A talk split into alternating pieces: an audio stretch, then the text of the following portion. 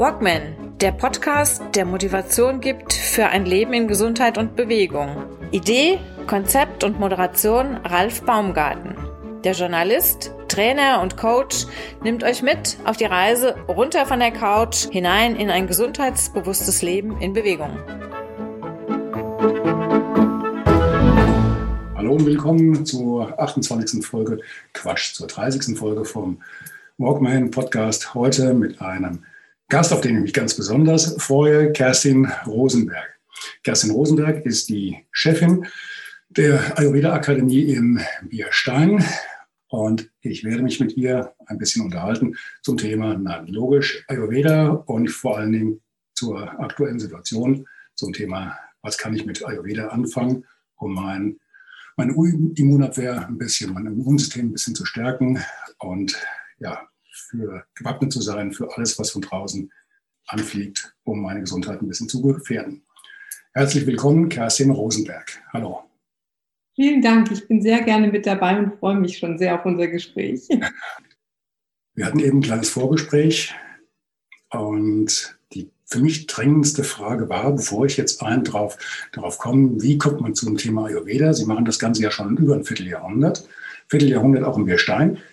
Meine Frage, Sie kommen aus Frankfurt. Wie kommen Sie von Frankfurt nach Birstein? Wie kommt man dazu zu sagen, ich möchte jetzt in Birstein, ähm, ist ja auch nicht mal direkt in Birstein, ist ja noch ein ganzes Stück aus Birstein raus, noch ein Stück praktisch Richtung Vogelsberg hoch, also praktisch über den Wolken irgendwo.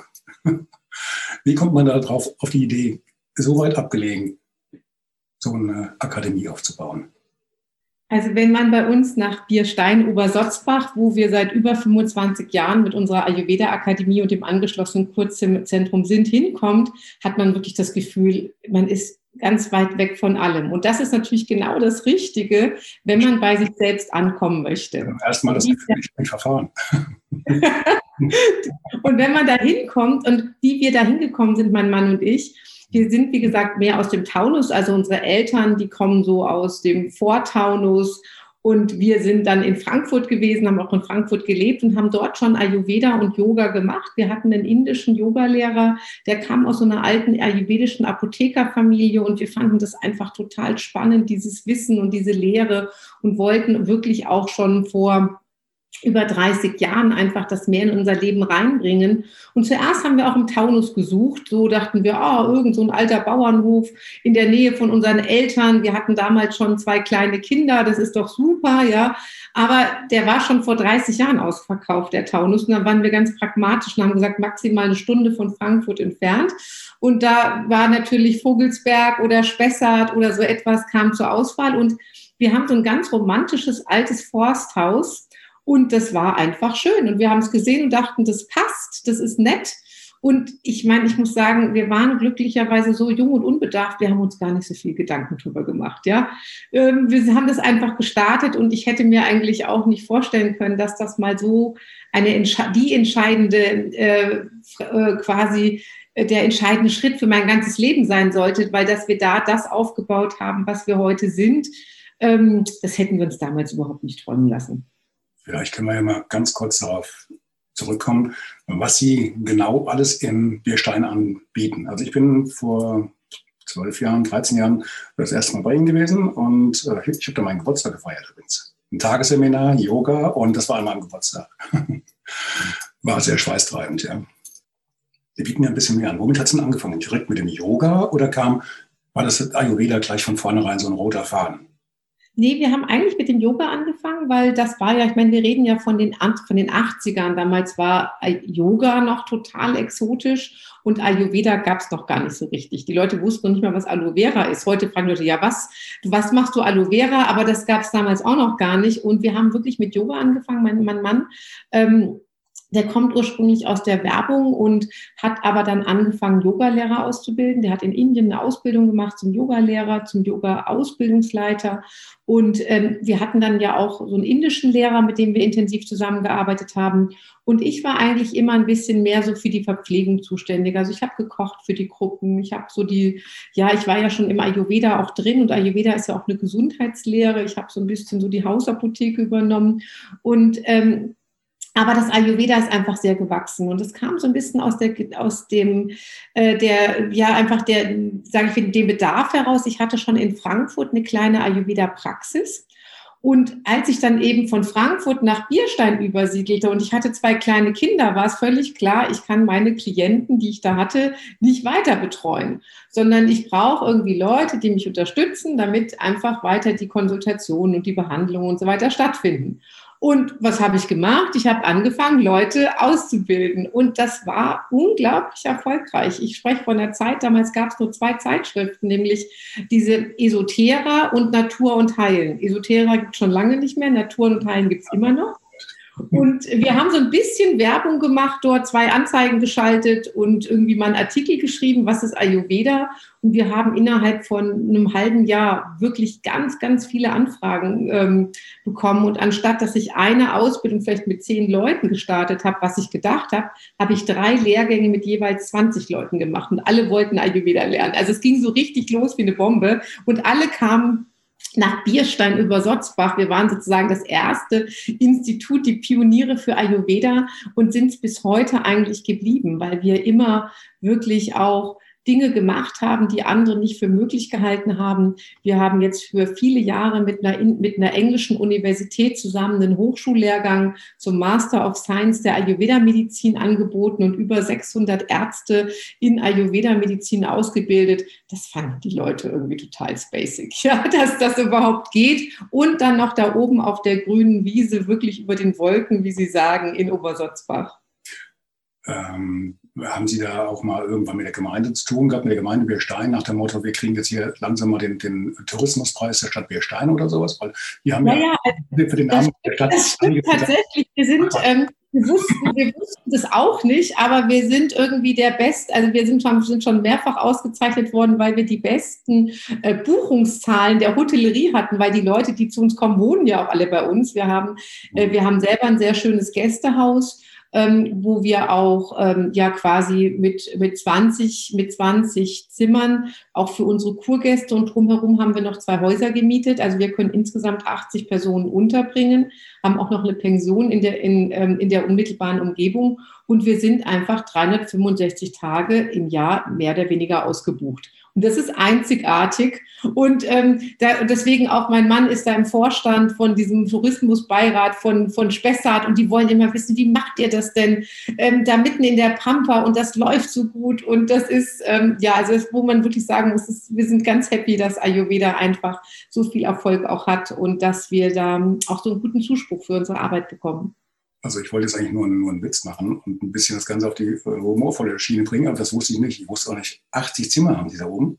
Also wir haben insgesamt, unser, unser Anwesen hat 20 Einzel- und Doppelzimmer, aber wir haben drumherum eben noch viel. Ach so, okay, aber, jetzt nicht in dem Hauptgebäude, wo die Seminare stattfinden und die, die Kurse und, das alles äh, mit diesem schönen Teich davor, gar nicht. Also es ist so rundherum im, im Ort, genau. Nachbarort verteilt. Also wir haben ja sozusagen, wir haben ja dieses, äh, wir haben zwei Gästehäuser, also wir, ähm, ähm, dass wir, wir haben vor fünf Jahren nochmal angebaut, haben nochmal groß investiert und ein ganz neues Kurhaus gebaut, wo wir so auf so einem Boutique-Hotel Standard nochmal zehn Zimmer geschaffen haben und eine große Therapieabteilung. Das ist und dann haben wir ja noch, äh, und dann hatten wir noch die anderen zwölf Zimmer. Also insgesamt haben wir 22 Zimmer auf einem sehr guten Standard. Und das ist auch das, was wir für die Kuren brauchen, weil wir haben ja sehr viele Ayurveda-Kuren, wo wir mit Ärzten und mit Therapeuten ein sehr hochwertiges Programm anbieten.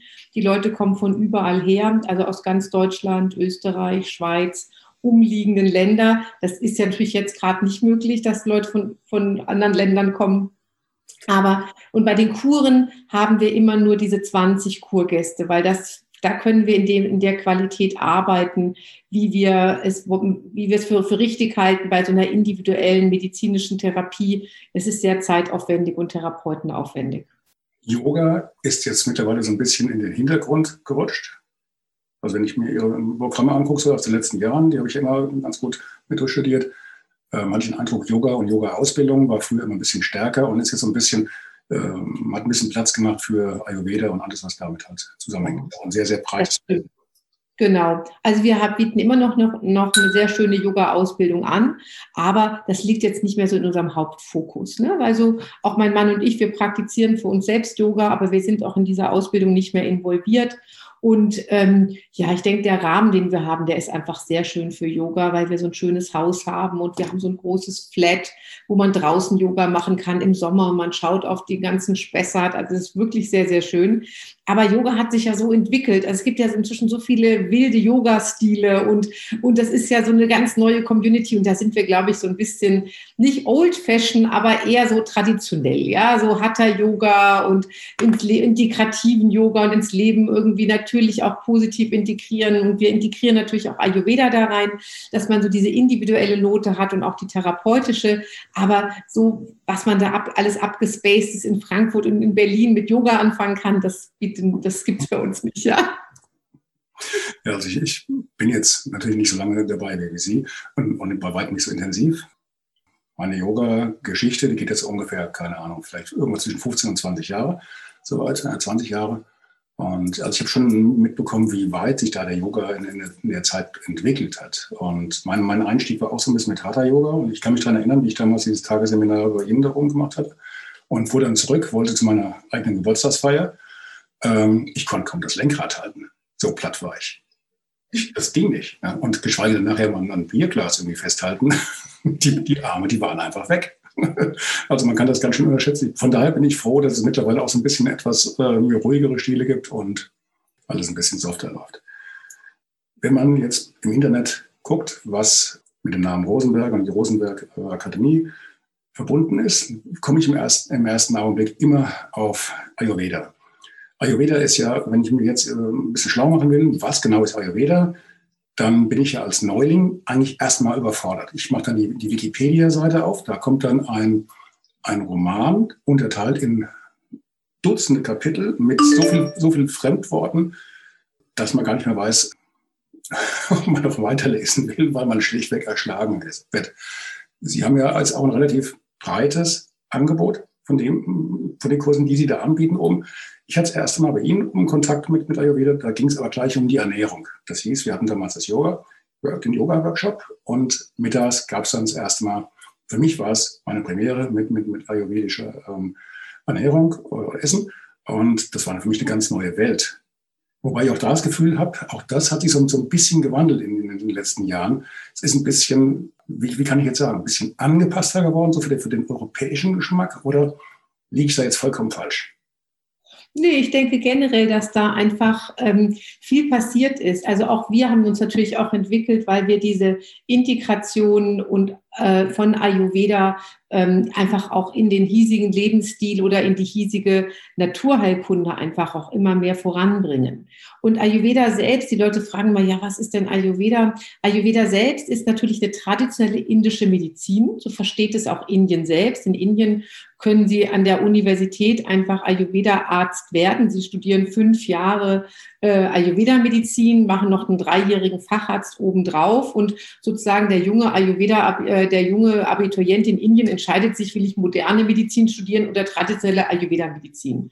Und ähm, und das Besondere an der Ayurveda-Medizin ist eben, dass sie eine sehr große Prävention auch hat. Also wir sagen, 80 Prozent der ayurvedischen Empfehlungen dienen eigentlich der Gesunderhaltung des Gesunden und 20 Prozent des gesamten ähm, Systems dienen der, der Behandlung von Krankheiten. Und dieser Präventionsansatz, wo eben auch Ernährung und Lebensweise eine ganz wichtige Rolle spielt, die Chronobiologie, das heißt diese ganzen Rhythmen von Schlaf, Hygiene, und, äh, und Verhalten während der, der verschiedenen Biorhythmenphasen, aber auch die ganze Gewürzkunde, die Kräuterkunde, also all diese Aspekte, die Massagen, die Ölbehandlungen, das, was man mit Ayurveda auch so verbindet, ne? so Stirnguss, Ölmassage, ähm, Ayurveda-Küche mit Kurkuma, Kreuzkümmel, Ingwer, Sternanis. Das sind alles Maßnahmen, die man natürlich sehr, sehr gut auch in seinen Alltag integrieren kann, die natürlich auch im Wellness oder zur, ja, einfach zur Wohlbefindensteigerung angewendet werden kann, aber eben auch als Medizin. Und wir selbst in Bierstein verstehen uns als Kompetenzzentrum. Das heißt, wir betreiben Ayurveda als Medizin, sowohl in unseren Ayurveda-Kuren, 90 oder 80 Prozent davon sind Kuren unter ärztlicher und medizinischer Leitung. Deswegen haben wir jetzt auch noch zu Corona-Zeiten offen, weil wir einfach äh, quasi medizinische Angebote auch ähm, bei uns in Bierstein haben. Und das ist mit dem Gesundheitsamt abgesprochen und die Patienten sind total happy, dass sie einfach das noch nutzen können, gerade in dieser speziellen Zeit und natürlich auch im Rahmen unserer Ausbildungen. Wir bilden Ärzte aus, wir bilden Heilpraktiker aus in Ayurveda-Medizin und wir bilden natürlich auch in ayurvedischer Ernährung, Massage, äh, psychologischem Coaching, Anti-Stress-Management aus. Das machen nicht nur Mediziner, und dann, sondern da ist eben auch die Prävention und die Gesundheitsförderung ganz, ganz wichtig und ganz, ganz groß auch dabei. Also das mit den Kuren habe ich mir vorher angesehen, was Sie da machen, oder auch gerade jetzt, was Sie persönlich jetzt mit, mit, mit anbieten. Ähm, war mir zum, zum Teil oder zum größten Teil auch schon so zumindest vom, Namen her auch schon bekannt. Ähm, aber das mit der Psychologie interessiert mich jetzt mal ganz besonders. Wie funktioniert das denn? Also da kann ich jetzt ganz ehrlich gar nichts groß drunter vorstellen. Was, was passiert da? Also grundsätzlich muss man sagen, Ayurveda ist ein ganzheitliches System und Ayurveda sagt ja immer auch, Gesundheit ist das Gleichgewicht auf der körperlichen, geistigen und seelischen Ebene. Also das heißt, dieser ganzheitliche Ansatz, dass man rationale therapeutische Methoden, aber auch psychologische und auch subtile, wie zum Beispiel Meditation, in einen Therapieprozess, auch in einer ganz klassischen Behandlung von Hauterkrankungen oder Nahrungsmittelunverträglichkeiten oder Bewegungsapparatsproblematiken mit einbezieht, das ist im Ayurveda einfach zugrunde liegend. Und in der Psychologie ist es eben ganz besonders, wir im Ayurveda gehen wir ja von diesen individuellen Konstitutionstypen aus. Wir alle haben ja sozusagen unseren genetischen Fingerprint und der prägt eben natürlich unsere körperliche Konstitution, wie unser Stoffwechsel arbeitet, welche, welche körperlichen Merkmale wir haben. Aber der prägt eben auch sehr stark unsere, äh, unsere psychischen Qualitäten, unsere Charaktereigenschaften, unsere Stressreaktionen unsere Resilienzfähigkeit, also viele Aspekte, die eben für die heutige Lebensweise oder auch die heutigen Belastungsfaktoren eben sehr wichtig sind weil das erleben wir auch bei uns in den Kuren. Eigentlich 70 bis 80 Prozent der Patienten, die zu uns kommen, haben zwar die unterschiedlichsten Erkrankungen, aber die Ursache liegt ganz, ganz oft auch auf der psychischen Ebene oder in, im Stress oder einfach auch so, dass viele Menschen eben gegen ihre Natur leben. Also, dass wir, wenn ich nicht im Einklang mit meiner inneren Konstitution bin, dann verhalte ich mich eben auch ganz oft dagegen und das ist eben anstrengend, wenn man gegen den Strom lebt. Also, das ist so der eine Aspekt, dieser wirklich individuelle und typgerechte Aspekt, wo wir erstmal in der Psychologie, im Coaching erstmal schauen, so, hm, also dieser Selbsterkenntnisprozess ist da einfach ein wichtiger und dass man auch ähm, in dieser positiven inneren Haltung zu sich eben auch sein Leben dementsprechend den eigenen wirklichen Bedürfnissen entsprechend gestaltet. Aber der zweite Aspekt ist natürlich auch der rationale. Wir wissen im Ayurveda sehr genau, wie Gewürze, wie Kräuter, äh, Behandlungen auch auf die psychische Ebene wirken. Also eben auch zur Entspannung oder zur, Neuro zur, Verbesserung, Verbesserung des neurologischen Systems. Ähm, gerade so diese, was auch heute die, die moderne Neurowissenschaft eben so betont, dass der Darm und das Gehirn und wie die zusammen auf die Emotionen einwirken das weiß Ayurveda schon lange und wirkt deswegen auch mit Psychodiätetik und mit, ähm, ja, und einfach Kräutertherapien auch da positiv mit ein. Und natürlich ähm, diese unverarbeiteten Erinnerungen und Erfahrungen der Vergangenheit, dass das einfach einen auch belastet, dass das eben auch uns blockiert auf der körperlichen wie der psychischen Ebene. Also man kann sagen, eigentlich eine ganzheitliche Traumaarbeit ist in den ayurvedischen psychologischen Therapien ebenfalls integriert. Es war ein sehr weites Feld, lieber Gott. Jetzt auch mit, mit, mit, den Geschichten aus der Vergangenheit. Das, ich habe vor Jahren auch mal so eine Ausbildung gemacht mit meiner damaligen Partnerin die war da sehr, sehr ähm, engagiert in diese Richtung zum Thema Aufstellung. Das kommt ja schon so ein bisschen in die, in die Richtung. Ne? So die, die, ja, ich denke, ich denke auch, die Familie, Familienaufstellen ist natürlich ein ganz, ganz spezielles Gebiet. Das machen wir so im Ayurveda jetzt nicht, aber es ist natürlich total spannend, dass man einfach auch mal versucht, sein Inneres nach außen auszudrücken. Und das ist im Ayurveda auch ganz wichtig. Wir brauchen ja einfach auch so einen Kanal oder ein Ventil, mal uns zu spüren und auch wahrzunehmen, wer bin ich, was will ich, was stört mich eigentlich und die wirklichen, sage ich mal, Probleme oder das, was wir aus der Vergangenheit auch mitgenommen haben zum Teil, ähm, das spüren wir ja gar nicht. Das ist ja, je tiefer das liegt, umso, umso weniger deutlich ist das ja, man merkt ja nur, man, man hat da so eine Blockade. Und das fängt ja, und das ist ja oft so, die Leute, auch die zu uns kommen, die halten sich nicht für psychisch irgendwie gestört, aber die merken eben oft, dass sie ihre Verhaltensform nicht verändern können. Ja, also der, der Workaholic, der immer über seine Grenzen lebt, ja, und, äh, und deswegen einfach unter einem chronischen Erschöpfungszustand leidet, wenn der jetzt versucht, eben zwei Stunden, drei Stunden weniger zu arbeiten und er merkt diesen inneren Antreiber und die Angst, nicht gut genug zu sein und zu versagen oder eben mit Neid oder mit Ablehnung konfrontiert zu sein, dann kommen wir ja darüber sozusagen zu diesen Erfahrungen der Vergangenheit, die man erst auflösen oder bearbeiten muss, um auch in die Zukunft einfach einen positiven Schritt zu machen, um auch sich verändern zu können, so wie es für die Gesundheit vielleicht wichtig ist.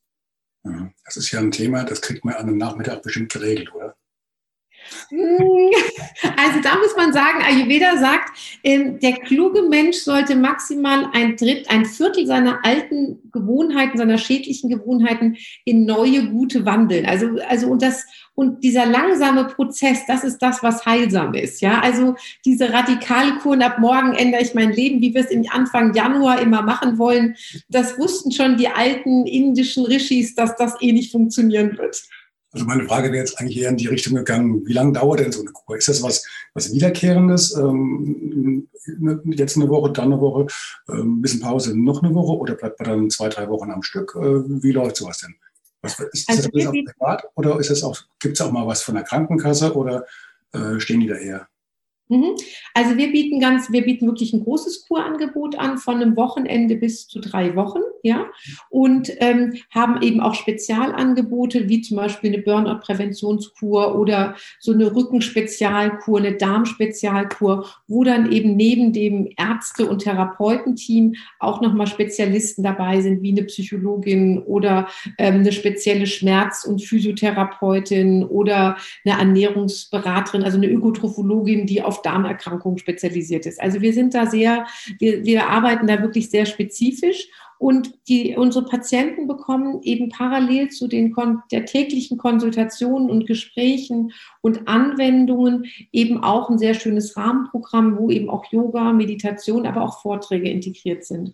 Und unser Ziel ist es eigentlich, dass sie nach der Kur wirklich Impulse bekommen haben, wie sie auch ihr eigenes Leben verändern können. Also wenn es uns gelingt, dass die Gäste nach einer Woche, nach zwei Wochen nach Hause fahren und wirklich sich ein anderes, anderes Frühstück machen, ihren Rhythmus anders einhalten, bestimmte Dinge, die sie einfach bei uns auch erfahren haben und die ihnen so gut tun, das auch in Zukunft ähm, weitermachen, äh, dann ist eigentlich da wirklich ein sehr, sehr nachhaltiger, guter therapeutischer Effekt möglich.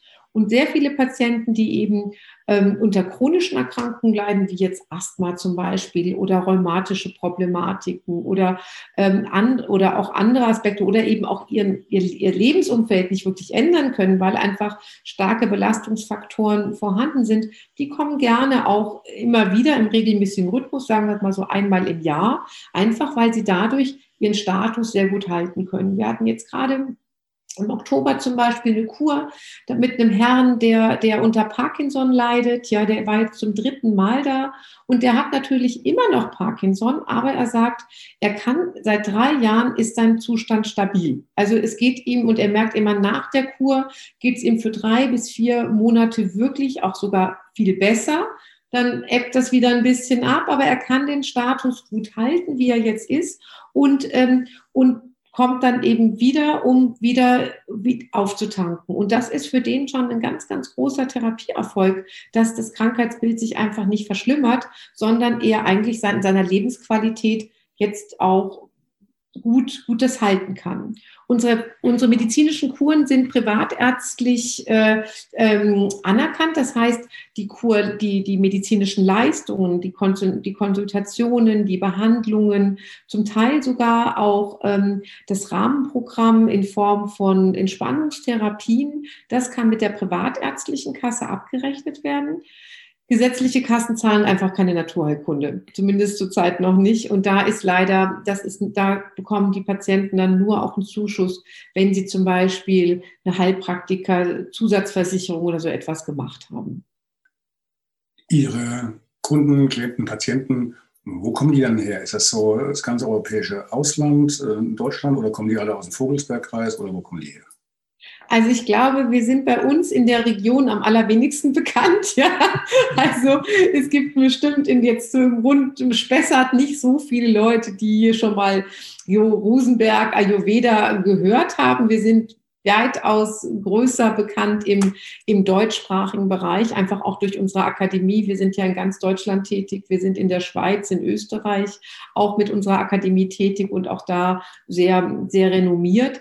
Und das, und natürlich die meisten Leute, die zu den Kuren kommen, die kommen schon aus Deutschland, aber wir haben auch bestimmt immer so ein, so ein Drittel Publikum aus, aus der Schweiz und auch zum Teil aus Österreich oder aus ein bisschen umliegenden Ländern, also wie auch mal aus Holland oder Luxemburg. Aber da das bei uns auch deutschsprachig ist, also ähm, ist natürlich, dass wir ein deutschsprachiges Publikum haben. Und das ist auch so, ähm, das passt auch gut so für uns. Also wir sind jetzt nicht so wild drauf, dass jetzt lauter Russen irgendwie zu uns kommen und da eine Kur machen. Da sind wir auch nicht so drauf eingestellt, weil wir eben auch kein Hotel sind. Also wir haben nicht so einen Hotelservice und man kann auch da oben bei uns nicht viel machen, außer spazieren gehen und Ayurveda eben, ja. Und da ist natürlich dann, sind dann andere Locations für Leute, die von so ähm, anderen Ländern kommen, wo so ein bisschen mehr los ist, sind dann wahrscheinlich doch noch mal ein bisschen attraktiver. Also hier bei uns in Bad Orb hat man früher immer gesagt gehabt Tango und Fango. Und das ist also da oben bei Ihnen nicht der Fall. Kein Tango. Nee, nee. die ganzen Kontakte hat und äh, das alles hänge ich nach hinten raus in die Shownotes, dass man sich da informieren kann. Wenn ich jetzt bei im Internet nachschaue ähm, und suche jetzt Literatur zum Thema Ayurveda, fällt es ja auch auf, jedes zweite Buch, was ich zum Thema Ayurveda jetzt gefunden habe, trägt ja irgendwie ihren Namen. Wie viele Bücher haben Sie denn schon so geschrieben? Also ich glaube, es sind, es sind inzwischen 16 Bücher, die ich geschrieben habe, aber zwei oder drei werden auch gar nicht mehr aufgelegt. Und das finde ich auch ganz gut, weil ich glaube, ich habe mein erstes Ayurveda-Buch geschrieben vor 30 Jahren. Und, ähm, und ja, und dann eigentlich so jedes zweite Jahr mal so eins, ja, und dann hatte ich immer mal eine, mal eine Pause und dafür hatte ich dann mal jedes Jahr wieder eine Eins. Also, und das sind immer auch so spannende Themen gewesen. Also ich hatte das Glück, ich habe noch nie mir selbst einen Verlag suchen müssen, sondern die Verlage kamen immer auf mich zu und ich bin so eine Person, wenn sie mich was fragen, ich sage immer erstmal ja. Ich bin immer begeistert, ich finde das super und manchmal ich oh Mensch, das ist schon ein bisschen viel, ja, weil ich habe ja einfach auch wahnsinnig viel zu tun. Also wir sind ähm, wir sind ja bei uns oben in Bierstein, wir sind wirklich ein richtiges großes Unternehmen mit über 70 Mitarbeitern. Ja, ähm, wir, wir haben unsere Zweigstellen in Österreich, in der Schweiz. Ich habe drei Kinder, ich habe eine sehr glückliche Ehe. Also und dann noch immer so ein Buch zwischendurch. Das war schon manchmal ein bisschen anstrengend, aber ich finde diese Themen über Stress, über Detox, über natürlich ganz viel über Ernährung ähm, das hat immer einfach toll geklappt und das sind ja auch immer so spannende Themen und als Buchautor klemmt man sich da ja nochmal richtig rein. Also man recherchiert ja selber nochmal ganz viel und studiert intensiver. Wir arbeiten als Akademie ähm, mit führenden indischen Universitäten zusammen und ich bin einfach sehr eng verbunden auch mit indischen Professoren, Ärzten, Forschern und das ist natürlich dann immer eine Quelle. Wenn ich dann so ein Buchthema habe, wo ich mich festbeiße, dann fahre, bin ich meistens auch nach Indien gefahren, habe da nochmal recherchiert, habe da nochmal speziell auch mit meinen Professoren diese Themen erörtert und das war natürlich immer auch ein guter Anlass, weil wenn man dann so ein Thema hat, dann weiß man, was man zu fragen hat und lernt immer wieder was Neues selbst mit dazu. Wenn Sie jetzt jemanden, der den Podcast gehört hat und der sagt, okay, Ayurveda, habe ich noch nie was von gehört, würde mich aber mal interessieren, welches Buch würden Sie ihm denn empfehlen, so für den Einstieg, um sich erstmal so ganz grob vorsichtig da reinzuknien? Gibt es da eins, äh, das da geeignet wäre oder besonders geeignet wäre? Ich habe so ein ganz kleines äh, Büchlein geschrieben, das heißt Ayurveda Kompakt. Das sind, ist wirklich ein kleines Büchlein, das kostet, auch, glaube ich, nur 7,99 Euro. Aber das ist sehr, ähm, das ist einfach wirklich ein super Einstieg. Und da ist alles mit drin, da ist Ayurveda erklärt, da gibt es Rezepte dazu, äh, Gesundheitstipps, ähm, man schaut über den Tellerrand hinaus und das liest sich schnell und man nimmt sehr viel mit. Und wie gut es funktioniert, habe ich festgestellt, als ich mal an der IHK war. Wir arbeiten ja auch mit der IHK hier in Hanau zusammen und bieten mit denen zusammen so einen IHK-Gesundheitscoach im Ayurveda-Feld an. Also Menschen, die quasi bei uns eine Ayurveda-Ausbildung gemacht haben machen noch so eine einwöchige IHK-Fortbildung, die wir gemeinsam konzipiert haben mit der IHK, wo es dann mehr so geht um Stressmanagement, äh, Präventionsmaßnahmen auch äh, am Arbeitsplatz, also ähm, äh, betriebliches Gesundheitsmanagement und generell, wie kann ich einfach auch Ayurveda wirtschaftlich äh, gut umsetzen. Also die machen auch so ein bisschen ihren eigenen Businessplan und wie sie da sich aufstellen wollen, und bei der ersten Prüfung, die wir mit, unseren, mit unserer ersten Gruppe an der, an der IHK in Hanau dann abgenommen haben, da kam der IHK-Ausbildungsleiter und der hatte natürlich nicht wirklich Ahnung vom Ayurveda, ja. Und der saß sich dann so rein und der hörte sich die ersten beiden Präsentationen an und verstand irgendwie nicht so viel, weil das sind ja doch so ein anderes Wording. Und dann hatte ich dem das Buch da hingelegt und der blätterte da so durch und las so quer. Und bei der dritten Präsentation stellte er schon Fragen, ja. Und Fachsinn bitte schon so mit mit, ja, und hatte das Gefühl, ja, das macht ja alles Sinn und er fand das super interessant und spannend. Also so, man kann sich da doch schon relativ schnell auch reinlesen und ich finde viele Begrifflichkeiten wie Vata, Pitta, Kapha, das ist inzwischen im Sprachgebrauch. Ne? Also wenn Sie in Bioladen gehen, dann finden Sie lauter Ayurveda-Tees, wo dieses ayurvedische Wording ja auch irgendwie schon mit integriert ist. Okay, aber Sanskrit lernen muss ich vorher nicht, wenn ich jetzt äh, in die ayurvedische Küche reinschnuppern möchte. Absolut nicht. Wenn Sie, wenn Sie in Indien studieren wollen, dann lernen Sie die ersten zwei Jahre von Ihrem Studium erstmal Sanskrit. Aber das müssen bei uns nicht. ja, ich habe vorhin mal äh, gegoogelt, ob es äh, das wirklich schon so als Kurs gibt. Und äh, ich war überrascht, wie viel Filme bei, bei YouTube ich gefunden habe. Äh, Sanskrit lernen leicht gemacht und so weiter. Mann, oh Mann, oh Mann. Allein schon mal die Schrift. Ja, ja. Mann, oh Mann. Auch die echten Yogis, die wissen alle, wie sie das richtig auszusprechen haben. Die üben da immer fleißig das Sanskrit. Ja, ich weiß. habe ich mitbekommen. Wir kommen so langsam zum Ende. Was habe ich vergessen zu fragen, was ganz, ganz dringend noch mit in die Aufnahme mit rein müsste? Also ich denke, dass gerade in der jetzigen Zeit ist es eben wirklich sinnvoll, sich darüber Gedanken zu machen, wie kann ich meine Gesundheit schützen und wie kann ich einfach auch äh, mit der besonderen Situation, die wir einfach jetzt auch durch die Pandemie haben, mit mir und auch umgehen und sowohl für mein körperliches wie mein psychisches Wohlbefinden auch sorgen. Weil ähm, ich denke schon, dass die Einschränkungen, die wir jetzt haben, sind für viele Menschen sehr belastend, dass wir einfach auch das, was uns gut tut, ja zum Teil nicht mehr ausüben dürfen. Ja, also das Fitnessstudio hat zu, wo wir eigentlich uns was Gutes getan haben, Freundschaften pflegen, soziale Kontakte pflegen, was ja auch ganz wichtig ist für die psychische Gesundheit, ist momentan einfach erschwert. Und ähm, wir sind natürlich auch sehr zurückhaltend oder auch belastet. Viele Menschen haben auch existenzielle Sorgen. Sie äh, sind von Ängsten auch bedrängt und das Leben wird ganz schön eng. Und ich finde, da ist es wirklich sehr wichtig auch, dass wir auch nach vorne schauen und wirklich auch positive Impulse setzen. Wie kann ich die Zeit nutzen, um auch meine Gesundheit zu stärken?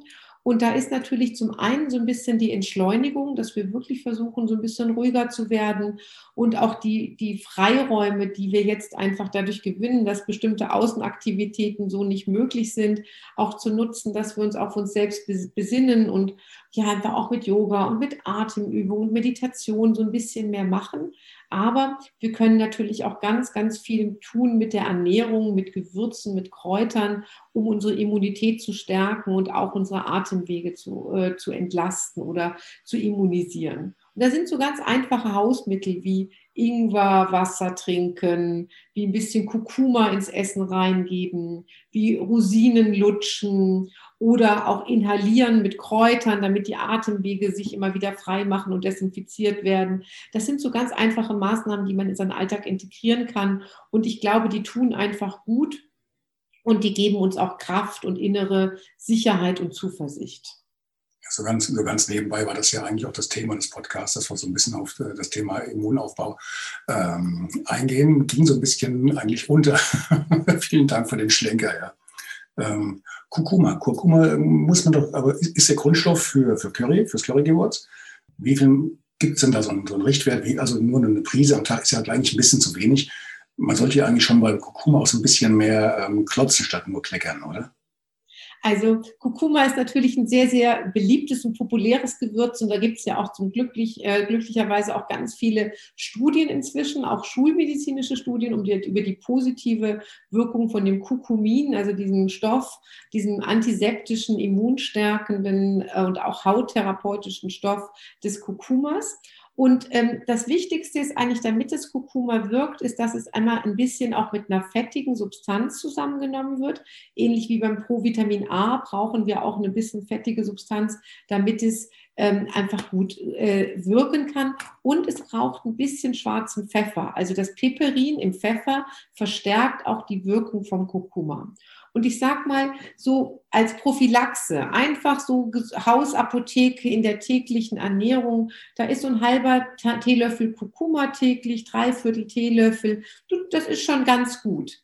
Aber wenn Leute natürlich wirklich auch Krankheiten haben, die auch mit Kurkuma gut behandelt werden können, wie zum Beispiel Hautbeschwerden oder ähm, akute Entzündungen, dann nehmen wir weitaus mehr. Dann nehmen wir bis zu zwei Teelöffeln oder auch Diabetiker wird im Ayurveda Kurkuma empfohlen. Und ähm, und wir empfehlen zum Teil einfach auch Kurkuma-Extrakte. Das kann man ja in der Apotheke oder im Bioladen auch kaufen. Kurkuma-Tabletten. Also wer therapeutisch gesehen mehr nehmen möchte oder sollte, der nimmt meistens nicht nur das Kurkuma-Pulver im Essen, sondern nimmt einfach nochmal so drei, vier Pillen pro Tag dazu. Und da macht man mal so eine Stoßtherapie von ja vielleicht so zwei Wochen und, ähm, und hat dann eben auch ein sehr gutes Ergebnis damit. Also Kurkuma so ein halber Teelöffel am Tag das heißt also nicht, ich setze mich jetzt hin, schiebe mir den Teelöffel in den Hals und kriege dann einen Hustenanfall, sondern einfach schön ins Essen reinmischen, in den Reis, in keine Ahnung was, in den Salat und äh, dann also praktisch als Gewürz mit Pfeffer in Verbindung mit Pfeffer dann halt zu sich nehmen.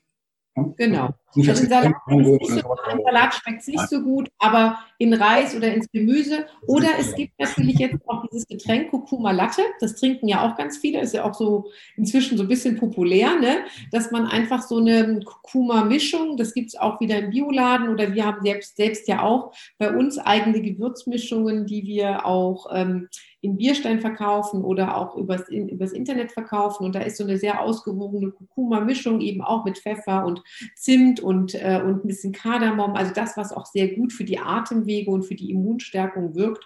Und da machen sich viele so eine Kurkuma-Milch einfach. Gerne auch so geschäumt, dann ist das wie so ein Cappuccino, das schmeckt lecker und ähm, ist einfach eine sehr gute, ja, eine gute Prophylaxe für die Gesundheit. Das ist jetzt aber nicht identisch mit dieser Golden, äh, Golden Milk oder Golden Milch oder sowas. Ja, das Doch. ist die goldene Milch, genau. Okay, okay, gut. Okay, ja gut. So mit dem anderen äh, Begriff hatte ich es noch nicht gehört gehabt. Okay. Ja, dann bedanke ich mich erstmal und viel Erfolg in dieser Zeit und bleiben Sie gesund. Bis zum Vielen nächsten Mal. Dank. Vielen Dank. Danke. Hi. Eine kurze Bitte zum Schluss. Hat dir diese Folge gefallen? Dann abonniere bitte meinen Podcast bei Apple, Spotify oder dem Anbieter deiner Wahl und hinterlasse mir nach Möglichkeit gerne eine 5-Sterne-Bewertung. Du möchtest mir einen Kommentar geben oder mich direkt kontaktieren? Dann tu dies über Facebook Messenger oder per E-Mail. Die Adressen findest du in den Show Notes. Ich danke dir fürs Zuhören. Bleib wach, gesund und aufmerksam. Bis zum nächsten Mal. Dein Ralf.